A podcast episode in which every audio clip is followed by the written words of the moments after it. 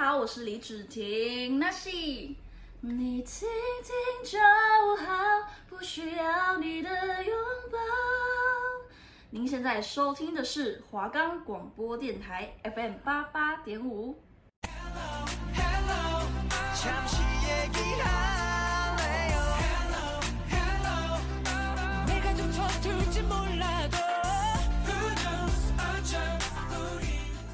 여러분，안녕하세요。喜欢韩国的偶像吗？喜欢韩国的美食吗？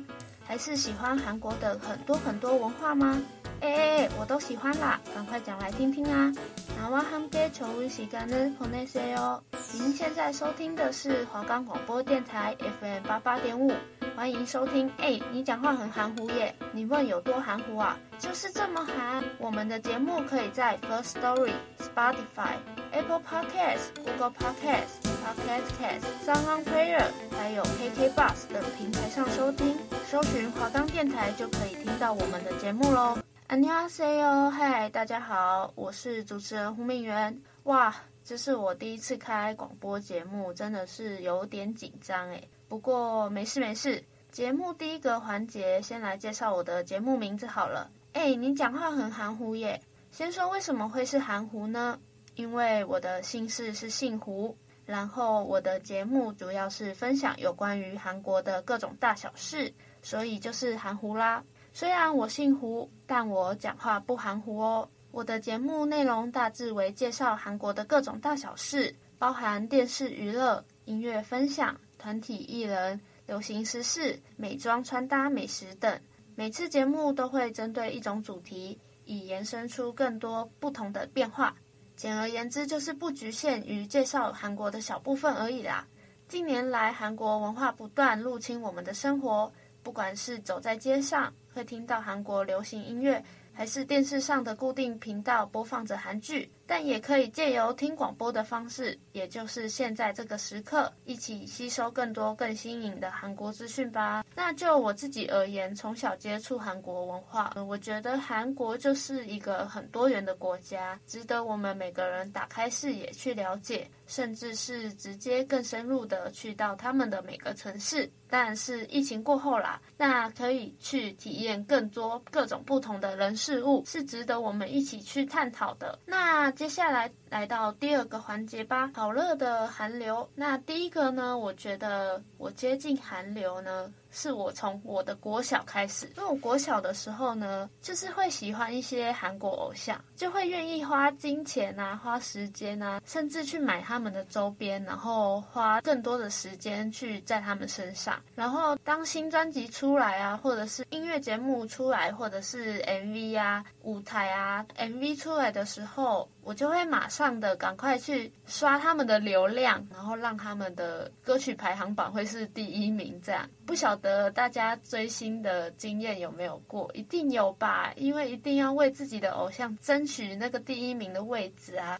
当有团体或者是艺人回归的时候啊，当然他们都会上那个音乐节目，然后去打歌，差不多三周吧。然后加上他们会有音源的排行榜、现场的投票，然后就会加总在一起。那那个分数呢，最后的成绩就会变成团体的第一、第二这样。然后他们就会颁发奖杯啊，我们就会说就是你的一位啊这样。然后粉丝就会大肆的庆祝。我接近韩流的时候后呢，应该就是国小的这时候，因为我国小的时候真的很迷 Shiny，因为我觉得他们那时候有一首歌，然后就是拉近我进入韩国的迷妹时代，就是《令叮咚》这首歌。那只要有追星的人，应该都知道这首歌真的是一个经典中的经典。那 Shiny 这个团体呢，就是我国小三四年级吧。第一次接触韩国文化跟韩国歌的起头，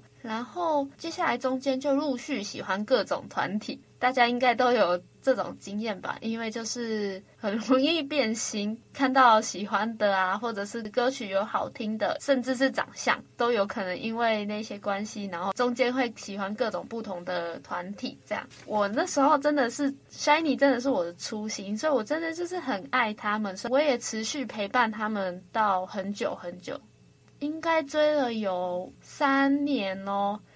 到我国中的时候，就有一个团体，然后也是 S N 娱乐公司的，那他们叫 SO，我真的觉得他们很棒。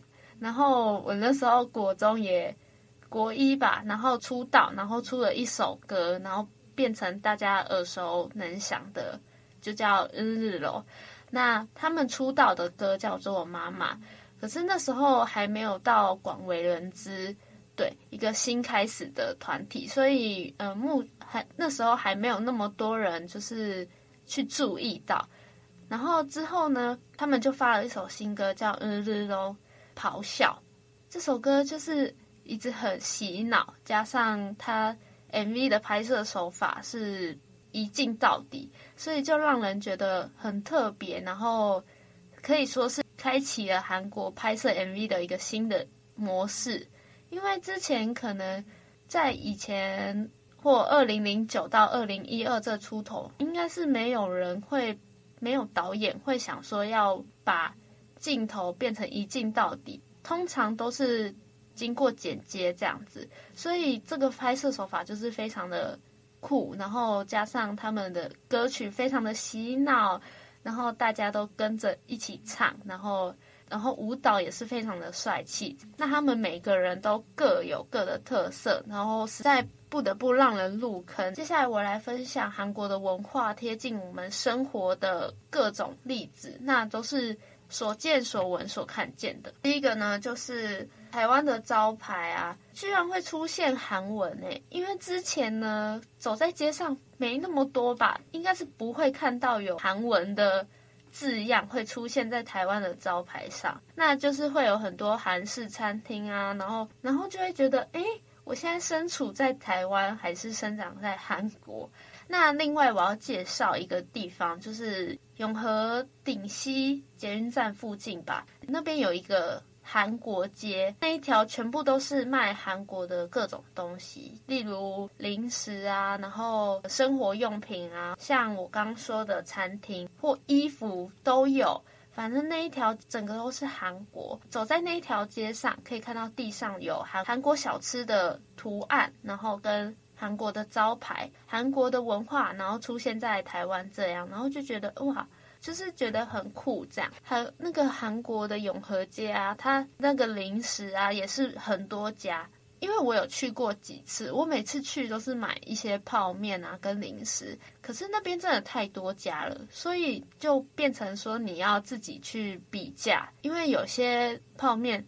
可能在这家比较便宜，可是说不定在另外一家就可能会比较贵，所以你要自己去衡量，所以你要自己去衡量那个价钱，然后去比价，然后再进去购买这样子。这是我自己的个人小配包，因为我觉得。泡面这种东西，所以一定要买到最划算的、CP 值最高的才值得啊！刚刚说到韩式餐厅，那我觉得台湾现在越来越多韩式的餐厅，不管是炸鸡为主的，还是烤肠类的啊，或者是烤肉，甚至是辣炒年糕的专卖，真的是非常非常多。然后夜市也出现了很多摊位是卖韩国的小吃，鱼板啊，然后刚刚说的辣炒年糕啊，真的是非常非常多。在台湾韩式餐厅也出现扁块这种东西耶，因为我们台湾习惯是用利用圆块来吃饭，所以然后韩国呢是使用扁块，呃，所以如果你去到。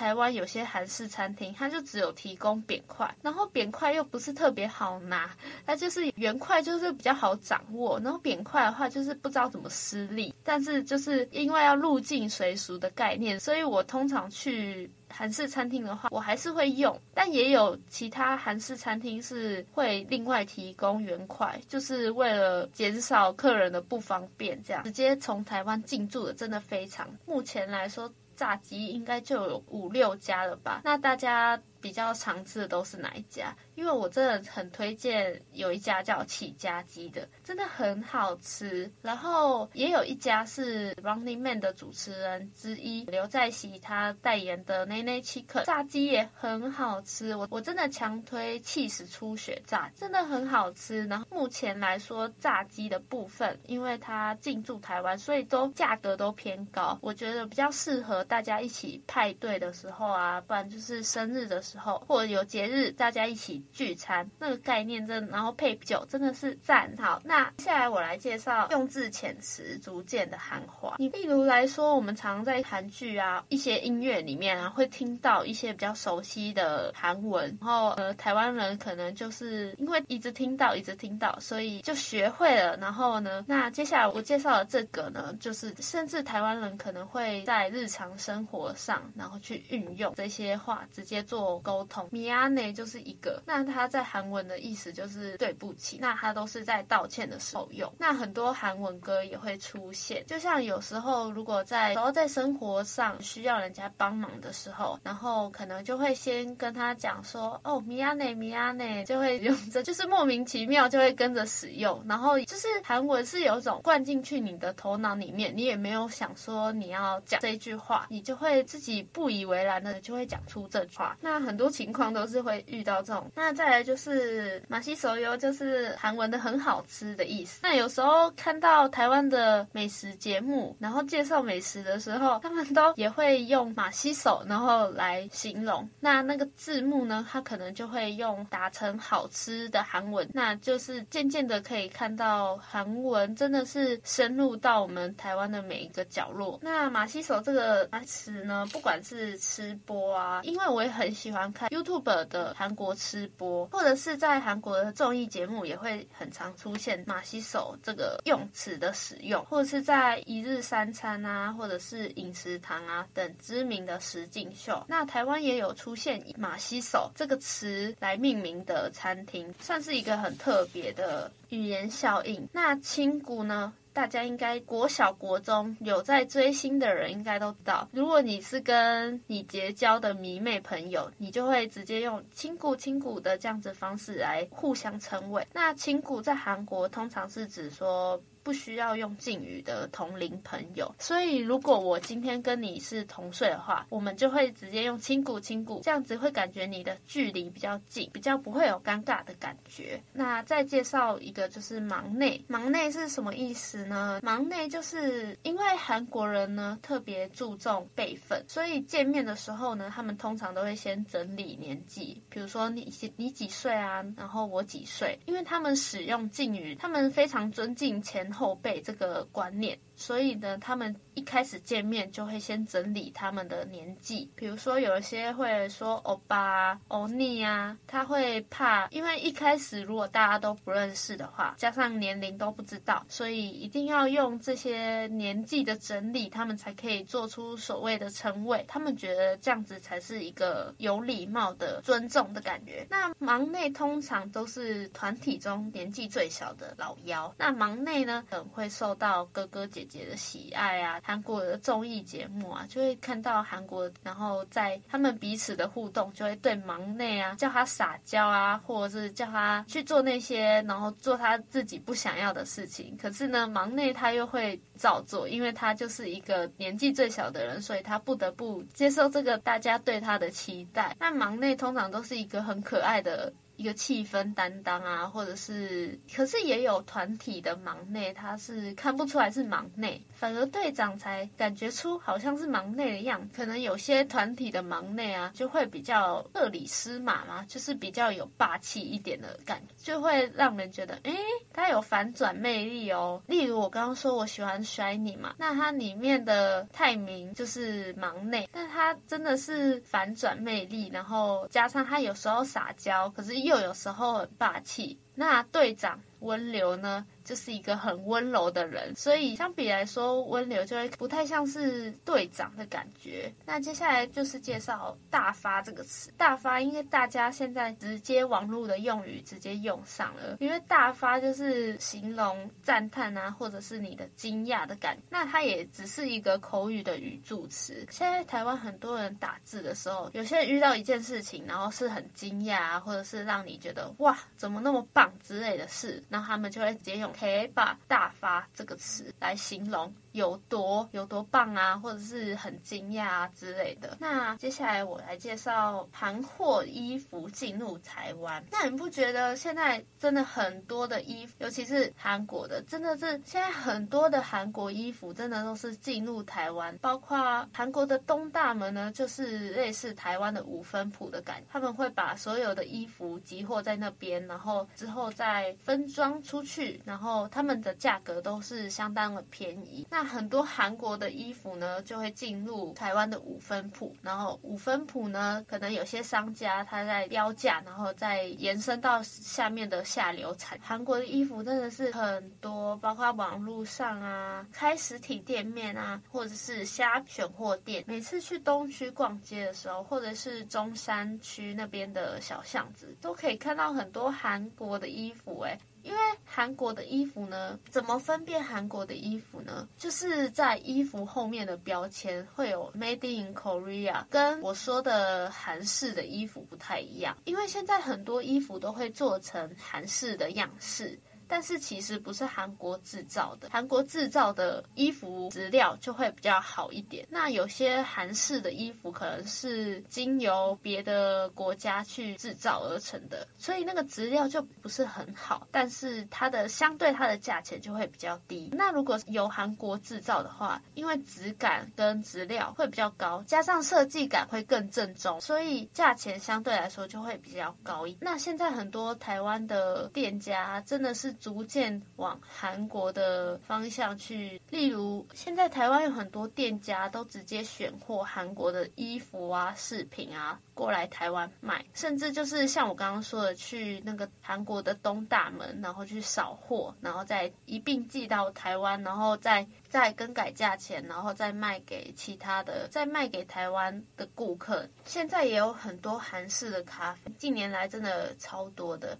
而且通常都以白色啊、简约的、清新的风格。那餐点呢，也是餐点也是以那种小蛋糕啊，然后咖啡的可爱样式。因为我个人非常喜欢去咖啡厅。那我之前就是有去公馆的一间叫做 Moody Belly 的一间咖啡厅。那它是由台韩的夫妻一起开的。那它是在公馆的水源市场附近。老板呢就是韩国人，老板娘呢就是台湾人。那个时候我去的时候，店里都没有一个人。那可能那时候因为是刚开幕没多久，然后加上它是偏巷子里面一点，所以就可能比较还没有那么多人发现。可是，一进去真的是不得了，他们的装潢啊什么的，真的都很韩式，而且很漂亮。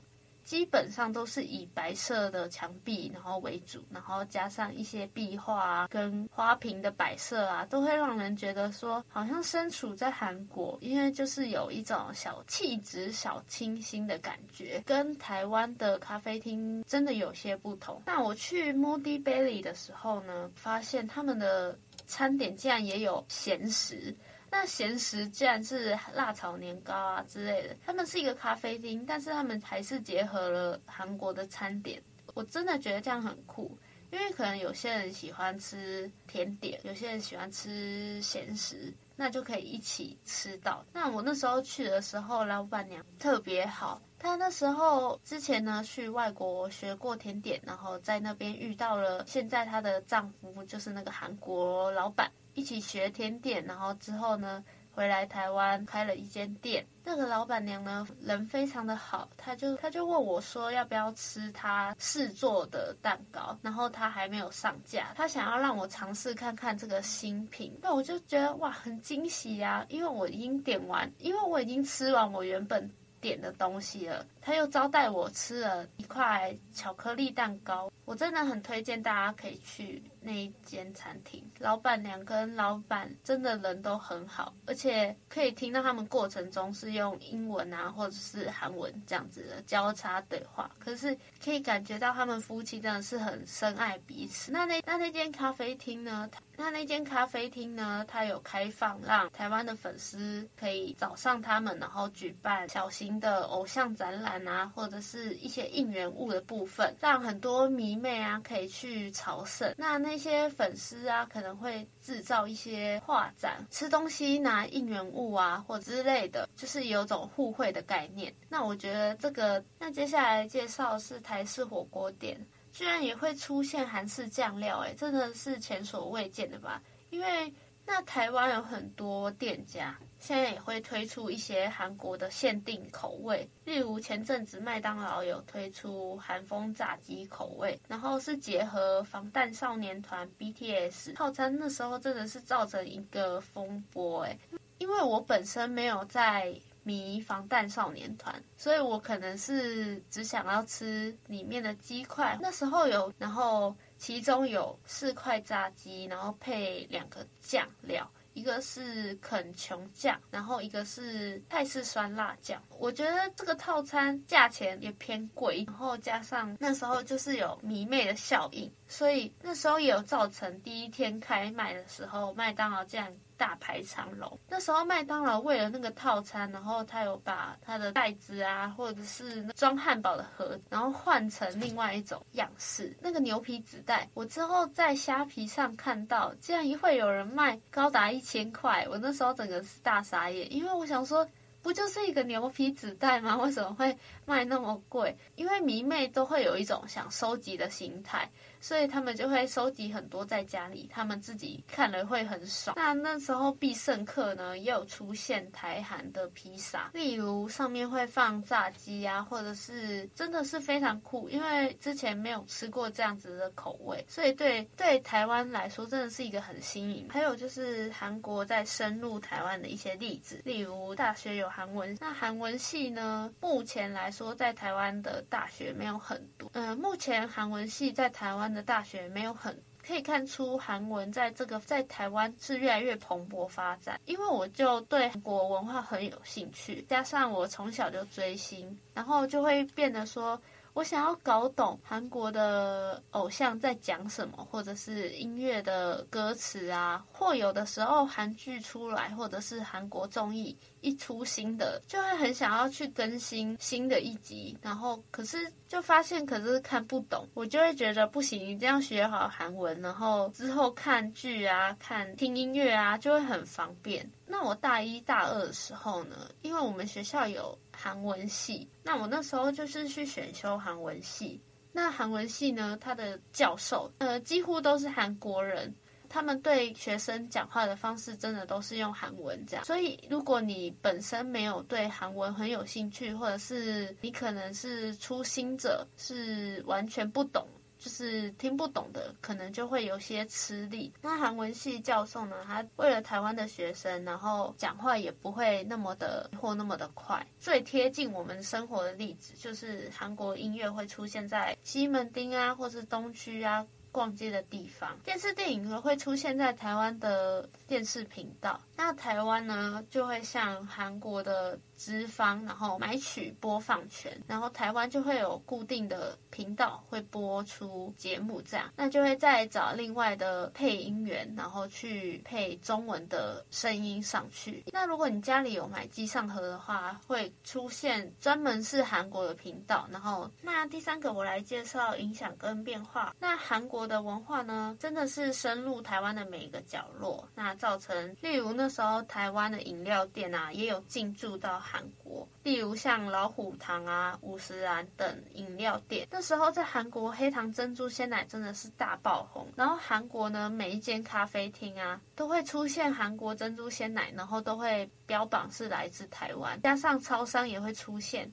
这这是一个特别不同的。台湾之前也有出现古早味传统蛋糕，然后进驻进驻韩国，因为很合韩国人的口味吧。洪瑞珍三明治也是一个更厉害的例子。它目前在韩国已经开了许多分店，甚至在韩国的超商也会看见洪瑞珍三明治。我真的觉得韩国跟台湾真的是越来越靠近。例如有时候去外面吃韩式料理的时候，都会，例如有些台湾人可能本身没有吃的很重口味，可是因为越来越多韩式餐厅，那我的节目就到这边，那谢谢大家的收听，我是主持人胡敏媛。接下来我要分享一首歌是妈。妈木的 N O R 夜。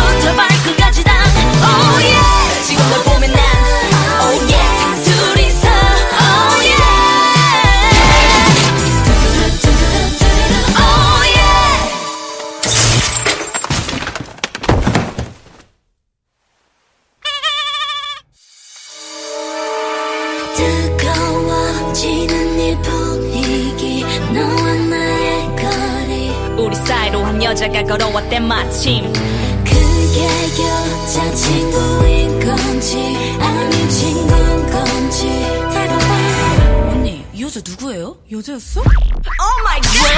Oh yeah!